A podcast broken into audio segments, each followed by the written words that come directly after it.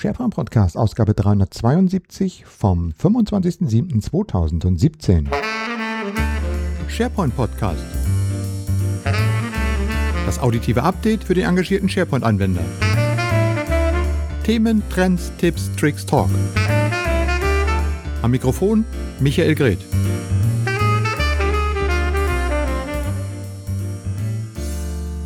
Ja, zuverlässig wie fast jede Woche. Herzlich willkommen zur 372. Ausgabe des SharePoint Podcast. Heute an einem verregneten Tag.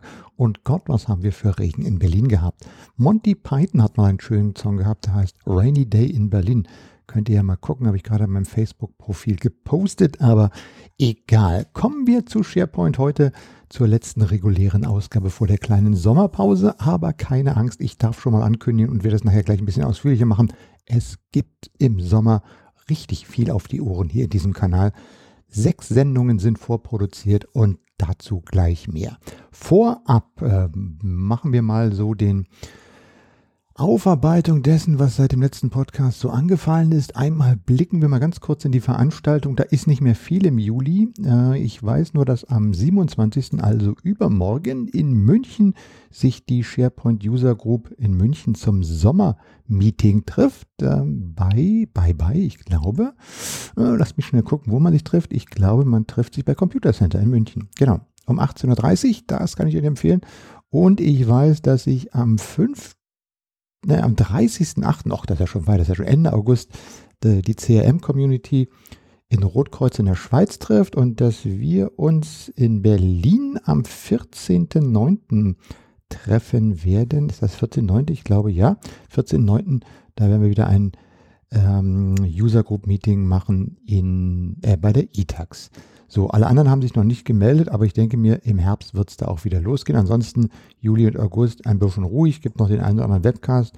Schaut einfach auf die Veranstaltungsseite in SharePoint Social, da sind alle Themen drin. Und im September geht es dann wieder richtig los mit diversen Events. Ähm, schaut da mal rein. Oh, genau, genauso könnt ihr auch nochmal in unsere Angebotsliste gucken. Das findet ihr auch auf SharePoint Social ähm, mit Konferenzangeboten, mit äh, rabattierten Eintrittspreisen zur SharePoint Unite, zur European SharePoint Konferenz. Und ähm, ja, das alles findet ihr dort. So, das war dieser Teil. Jetzt schauen wir mal zurück, was ich hier für verschiedene Themen habe. Wir haben ja einiges in letzter Zeit gehabt. Ähm, ich weiß nicht, ob ihr das mitverfolgt habt, den Teeper Takeaway.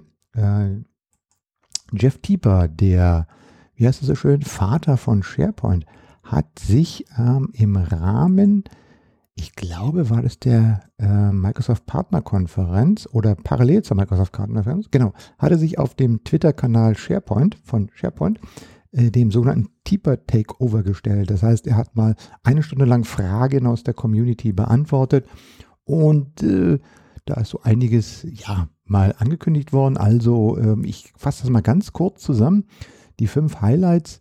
Wird es eine neue Version SharePoint Server On-Premises geben? Äh, die Antwort ist definitiv ja. Äh, die Voraussage war aber auch, the Cloud is leading. Das heißt, äh, alle neuen Innovationen kommen zunächst on SharePoint Online und ähm, dann irgendwann mal auch eventuell auf dem SharePoint Server. Wann es den gibt, das ist noch offen, aber definitiv es wird einen neuen geben. Gesagt wurde auch, dass die auf SharePoint Online bereits verfügbaren Modern Libraries und Modern List nicht als Featureback kommen werden, sondern erst mit der nächsten SharePoint Server Version, weil die Änderungen im UX doch zu umfangreich sind. Zweites Thema war, was passiert mit dem Publishing und den Communication Sites. Das sind ja die neuen ähm, Modern Sites in, in SharePoint, die jetzt gerade auf Office 365 ausgerollt wurden, die Communication Sites die ein modernes UI haben und die so ein bisschen in Richtung strukturiertes Veröffentlichen von Informationen gehen.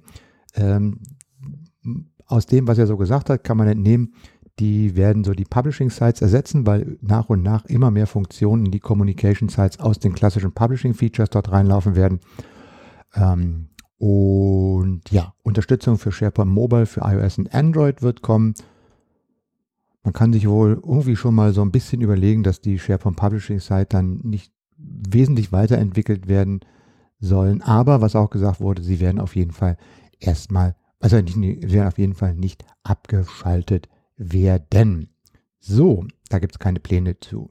Dann Microsoft Office 365, äh, nicht Microsoft Office 365, sondern Microsoft 365 wurde angekündigt. Ähm, und das ist ja das neue, und zwar auf der Microsoft Inspire, das neue Angebot äh, von Office 365, Windows 10 und dem Enterprise Mobility and Security Kit, das es in zwei Versionen für Small Business und für Enterprises gibt.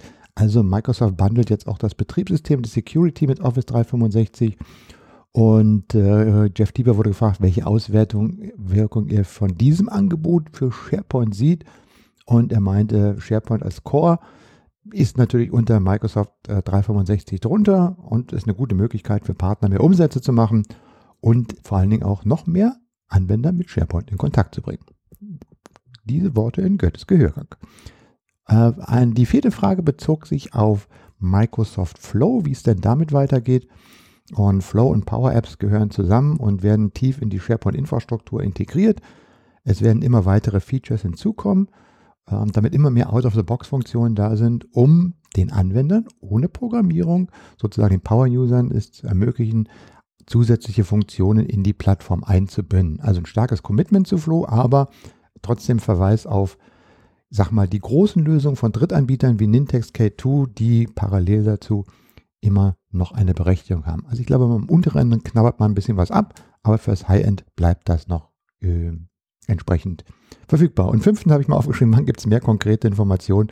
Klar, eigentlich äh, ist es klar, die Microsoft Ignite, die große Konferenz Ende September in Orlando, glaube ich, die wird dann mehr zu diesem Thema bringen. Also, ein paar ganz nette Auskünfte. Ihr könnt das alles nochmal nachlesen, ähm, was es dazu gab. So, dann gucke ich mal weiter, was wir hier noch in unserem Office 365, äh, Microsoft 365 habe ich bereits erwähnt. Ähm, ich habe, äh, achso, genau, das zweite, wo ich hinweisen möchte, ist ein Video. Ich mache jetzt zurzeit immer mehr Videos und das wird im Herbst noch äh, ganz massiv zunehmen, weil dieses Thema Kommunikation im Unternehmen in Bild, Wort und Ton, äh, so ist der Arbeitstitel, wird Schwerpunkt werden äh, im Community-Bereich. Wir werden uns darum kümmern, warum man überhaupt Video im Unternehmen einsetzen sollte. Wir werden uns darum kümmern, was für Inhalte man dort produzieren kann, mit welcher Technik man sie produzieren kann, über welche Plattform man sie verteilen kann und mit vielen Best Practices, How-Tos, Praxisberichten, Expertengesprächen das Ganze anreichern, so dass ähm, das Thema Video im Unternehmen so wie ich mir denke und wie ich das auch aus vielen Quellen mittlerweile aufgenommen habe, ähm, dann nochmal einen kräftigen Push kriegt. Also da könnt ihr euch auf einiges ähm, freuen im Herbst. Und äh, ihr wisst ja schon, ich bin seit längerem mit der MivoCam unterwegs. Von vielen Events haben wir schon ein Video gemacht. Das letzte Elaborat aus dem kleinen Studio 208 äh, ist SharePoint Office 365. Wohin führt der Weg? Dort war ich zu Gast bei der N-Team hier in Berlin auf ihrer 20-jährigen Firmenjubiläumsveranstaltung und habe mit dem Geschäftsführer Harald Holz ein 20-minütiges Gespräch ähm, zum Abschluss des Tages geführt. Das haben wir auf Video aufgezeichnet und da geht es halt um SharePoint Office 365, wohin führt der Weg. Könnt ihr euch gern ansetzen. Wir verlinken das oder ich verlinke das in der in den Shownotes auf sharepointpodcast.de. Dann äh, habt ihr wahrscheinlich auch schon vielleicht gesehen oder noch nicht. Äh, ihr könnt auch einen Blick in die SharePoint-Sendung 16 werfen. Da habe ich mit dem Gernot Kühn wieder äh, zusammengearbeitet und wir haben uns diesmal schwerpunktmäßig dem Thema Microsoft Office 365, Azure und Cognitive Services in der Praxis gewidmet. Ähm, auch dieses Video steht da und ein drittes Video möchte ich euch noch empfehlen und bitten mal reinzuschauen. Das nennt sich O365. Kennst du dieses Feature von Office 365? Da habe ich mal kurz was ausprobiert. Ähm, ich habe mir gesagt, es gibt so viele Funktionen, die man auf Office 365 entdeckt und sagt, oh, diese Funktion gibt es auch. Ähm, kann man darüber nicht mal berichten? Und genau das möchte ich gerne machen in so drei bis fünf Minuten Videos. Und ein erstes habe ich mal so für mich auch als Proof of Concept ausprobiert.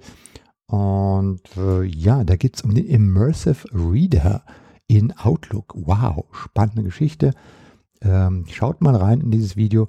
Und der Immersive Reader, ich kann es ja mal so ein bisschen ankündigen, sorgt für eine klare Distract-Free Reading Experience in Outlook E-Mails und zwar gerade auch im Online-Client. Wahnsinn. Dieses, ah, diese Ankündigung müsste ja schon den Mund wässrig machen. So, das war alles. Dann war ich äh, letzte Woche auf letzte Woche auf dem Azure Meetup äh, des Azure Meetup Berlin hier in Berlin und ähm, und mein MVP-Kollege Raphael Kölner hat dort zum Thema äh, die Microsoft Deutschland Cloud gesprochen und auch über das Thema GDPR. Also die, oh Gott, ich, hat auch mal ein bisschen, die European Global Data Protection Regulation, die ab Mai nächsten Jahres auch in Deutschland gilt. Und äh, ja, und das ist jetzt so das Thema, was uns auch im Herbst sicherlich vielfach beschäftigen wird, weil alle sagen immer, oh, GDPR, was müssen wir da machen, bla bla bla.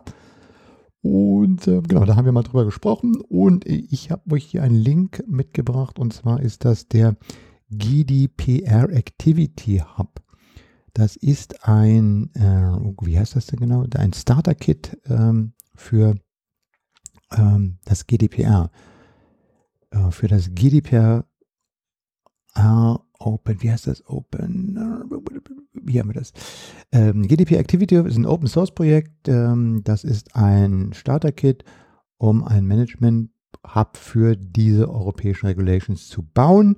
Läuft auf Office 365 und SharePoint und ähm, gibt dann entsprechende Daten, Dashboards an mit entsprechenden Aus Anzeigen ähm, und die Target Audience für dieses Projekt sind Microsoft-Partner und Customers mit ihrem internen IT-Development-Team, die sich sozusagen eine, die Basislösung nehmen und dann auf ihre eigenen Bedürfnisse anpassen. Also quasi Beispielcode, den ihr auf diesem GitHub-Repository findet. Ähm, GDPR Activity Hub auf GitHub darauf hin. Und wir werden uns wahrscheinlich im Herbst dann auch ausführlich mal mit diesem Thema beschäftigen. Ein neues oder zumindest jetzt verfügbares Add-on für Office 365 ist das Workplace Analytics, mit dem man, wie Microsoft so schön sagt, Aussagekräfte, aussagekräftige, aussagekräftige, hallo, aussagekräftige, leicht umsetzbare Trendeinblicke in die Kommunikation und Zusammenarbeit bekommt. Sprich, man kann mal gucken, was die einzelnen Mitarbeiter alles so machen und kriegt darüber belastbare statistisches Material. Und ähm, da habe ich einen interessanten Artikel gefunden, der auf einer Webseite erscheint, auf der ich normalerweise nicht immer zu Gast bin, nämlich auf der Webseite des Deutschen Gewerkschaftsbundes.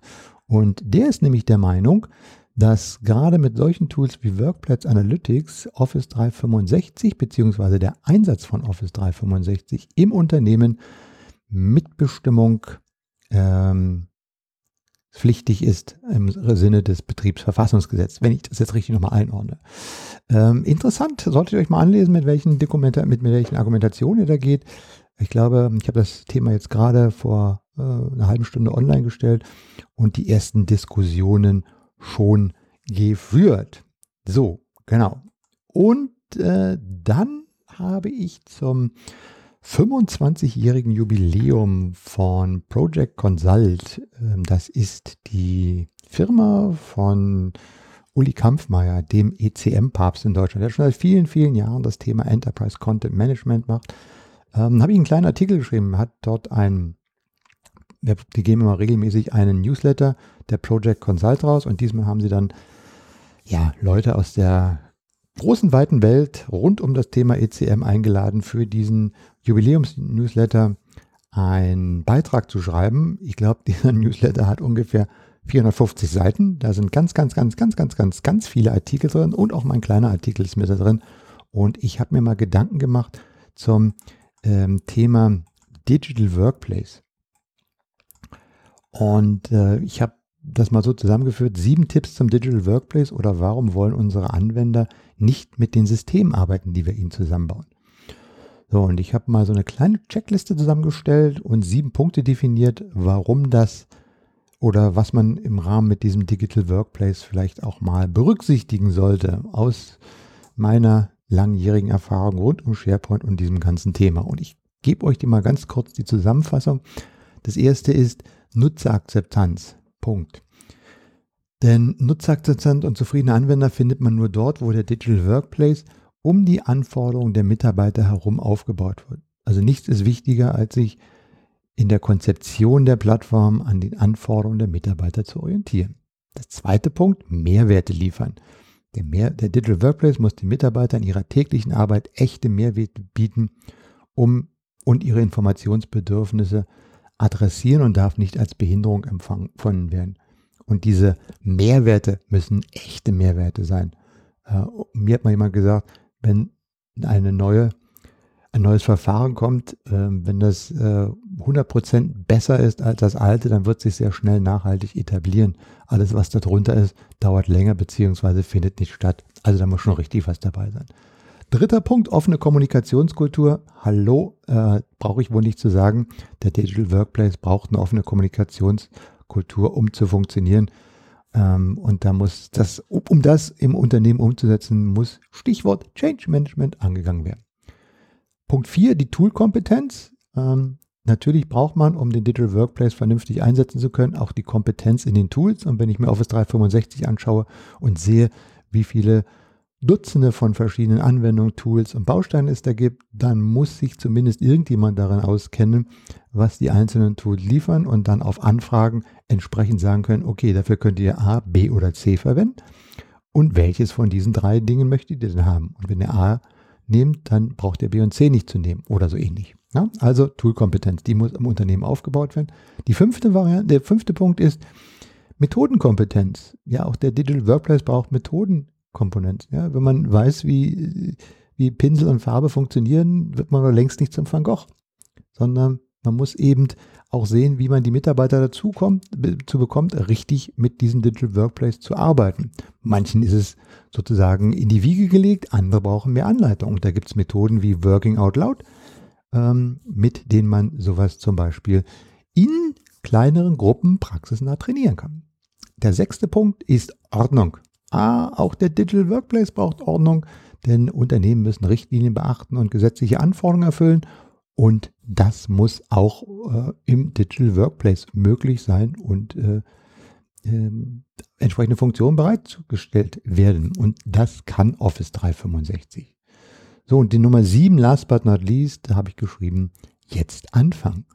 Ja? Ähm, der Digital Workplace muss jetzt kommen. Wir haben schon viele Projekte scheitern sehen, die mit ambitionierten Konzepten starteten und dann doch in kurzer Zeit in digitalen Sackgassen endeten. Ja, das John Kennedy hat mal gesagt, ein Vorsprung, einen Vorsprung im Leben hat, wer da anpackt, wo die anderen erstmal reden. Also, Konzepte braucht man nicht, taugen nichts, wenn man nicht nachhaltig an die Umsetzung geht. Und viele Sachen scheitern einfach daran, dass gute Ideen da waren, aber dann tatsächlich in der Praxis nichts passiert. Ihr könnt euch diesen ganzen Artikel auch ausführlich da steht noch ein bisschen mehr drin. Äh, bei, Im Newsletter von Project Consult anzu, äh, durchlesen. Und äh, ich empfehle mal dann das Inhaltsverzeichnis durchzugehen, weil da sind so viele Artikel, das ist fast ein ganzes Buch, was da als Newsletter verschickt wird. So, so viel zu diesem Thema. Äh, und jetzt, äh, jetzt, jetzt, jetzt gucke ich nochmal. Das, äh, ich kaufe die Uhr 1830. das gibt mir dann die Chance zu sagen, das war's an den Tipps für heute und an den Themen. Und jetzt äh, möchte ich euch schon mal einladen.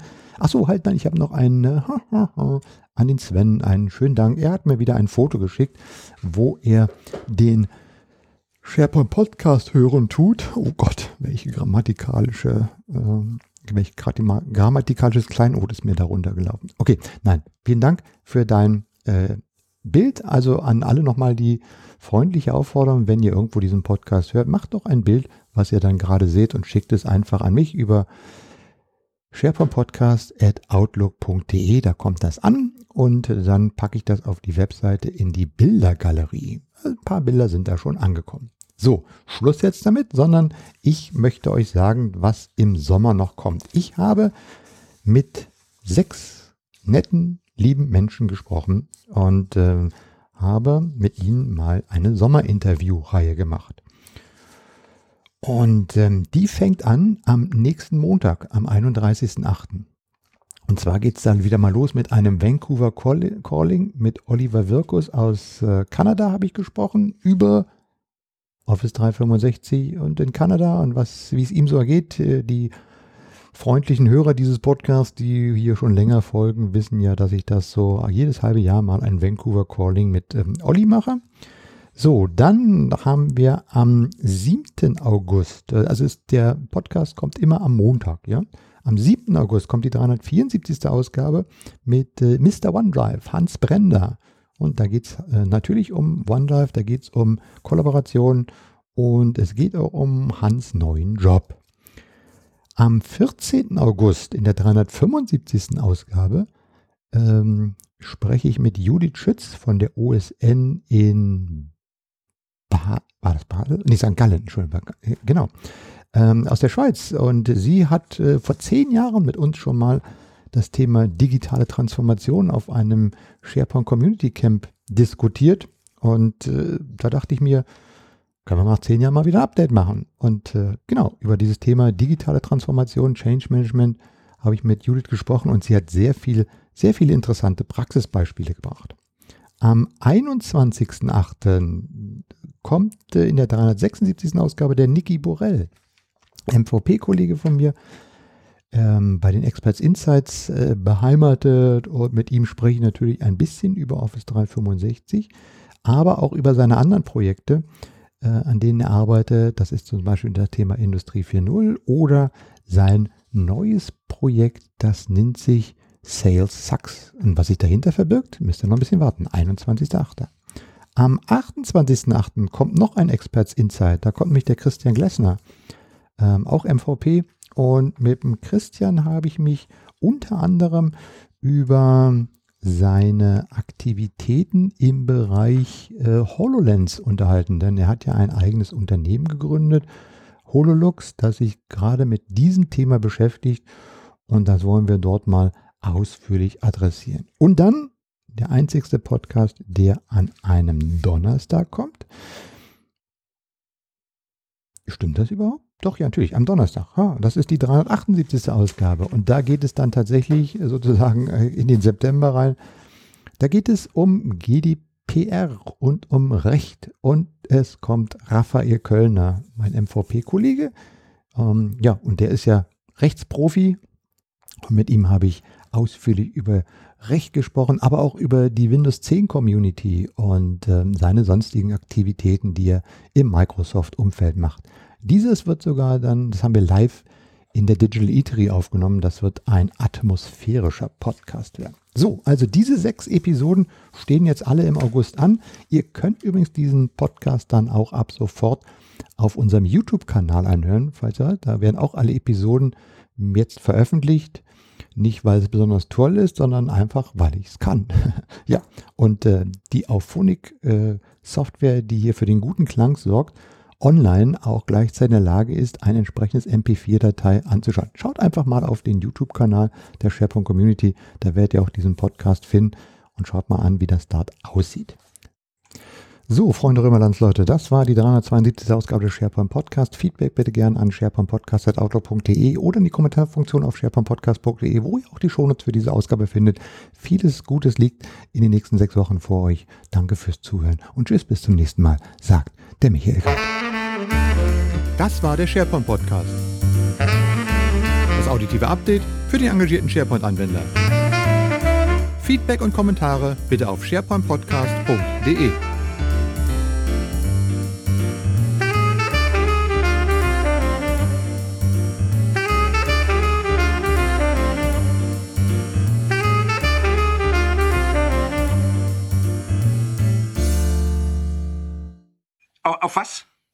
Wiedersehen, ja.